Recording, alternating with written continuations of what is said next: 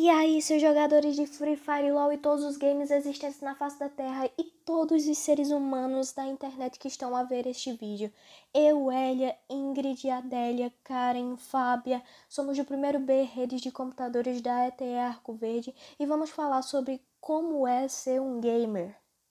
Com a intensificação do uso da internet, novas profissões foram surgindo, como os youtubers, os bloggers, os vloggers, os tiktokers e os gamers, também chamados de pro players.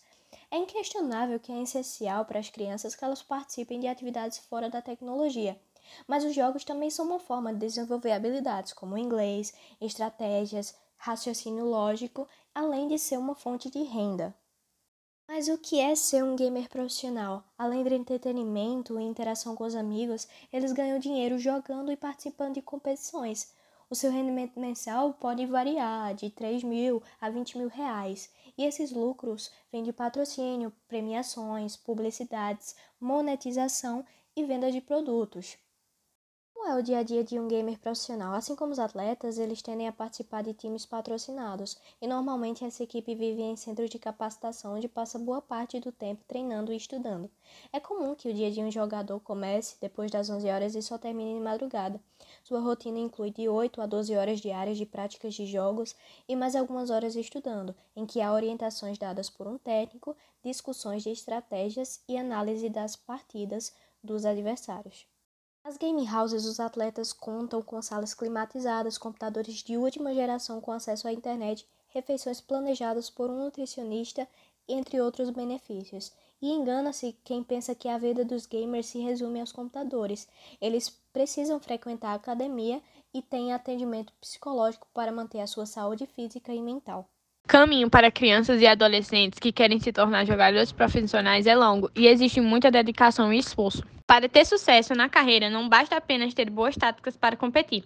É preciso desenvolver habilidades, ter boa comunicação, encontrar um time engajado, entre outras condições. Também é interessante gravar as partidas do seu filho e pedir para que ele reveja, a fim de identificar os erros ou pontos de melhoria.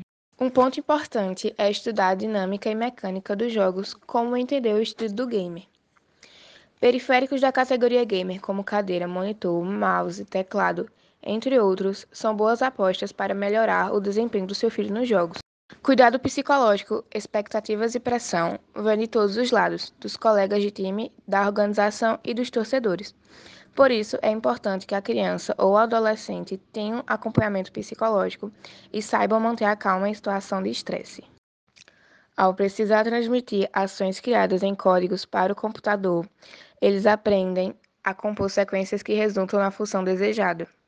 A criatividade ao desenvolver um jogo, o estudante precisa planejar tanto a estrutura da programação quanto o seu visual, a sua funcionalidade e detalhes importantes para ter um bom gamer.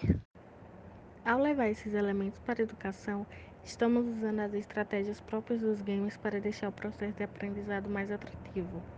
Para isso, são mantidos comportamentos naturais dos seres humanos, como busca por recompensa, socialização, competitividade e prazer pela superação. Ela permite usar as técnicas e o design próprios dos jogos para enriquecer o processo de ensino-aprendizagem, estimulando a busca pelo conhecimento e promovendo um ambiente desafiador e atraente. Assim como o jogo, essa estratégia capta a atenção dos jovens ao proporcionar recompensas a cada meta cumprida e ao mostrar níveis superiores que podem ser alcançados à medida que eles avançam seu conhecimento. Para levar as táticas dos jogos para a sala de aula, os professores devem encorajar seus alunos a se envolverem nas tarefas. É importante pensar em um sistema que propicie gratificações e dificuldades crescentes de acordo com a evolução do estudante, liberando atividades mais difíceis a cada objetivo conquistado. É muito importante que crianças e adolescentes saibam que recebem o apoio dos pais para fazer aquilo que mais gostam, seja por lazer ou profissionalmente.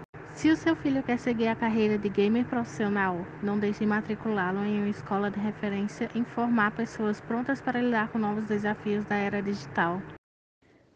No mundo dos games, existe o lado do competitivo, onde tem os campeonatos. Dentre deles, os mundiais, onde o vencedor leva, levanta a taça e ganha prêmio em dinheiro.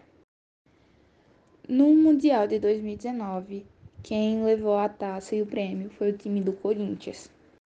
Porém, no cenário de Free Fire acontecem vários campeonatos durante o ano, como LBFF, NFA, Copa no Blue e dentre outros campeonatos.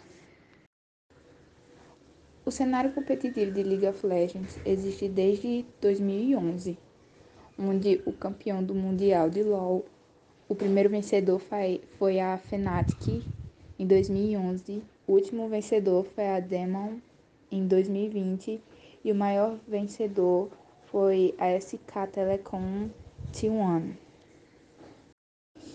E no cenário competitivo de Fortnite, os brasileiros King e Kurtz venceram a primeira competição da temporada 5 do capítulo 2 de Fortnite. Esses são alguns jogos que fazem sucesso aí pelo mundo, porém existem outros jogos que estão fazendo sucesso como COD, Valorant, Minecraft, dentre outros. Então é isso aí, pessoal. Espero que tenham gostado e tchau.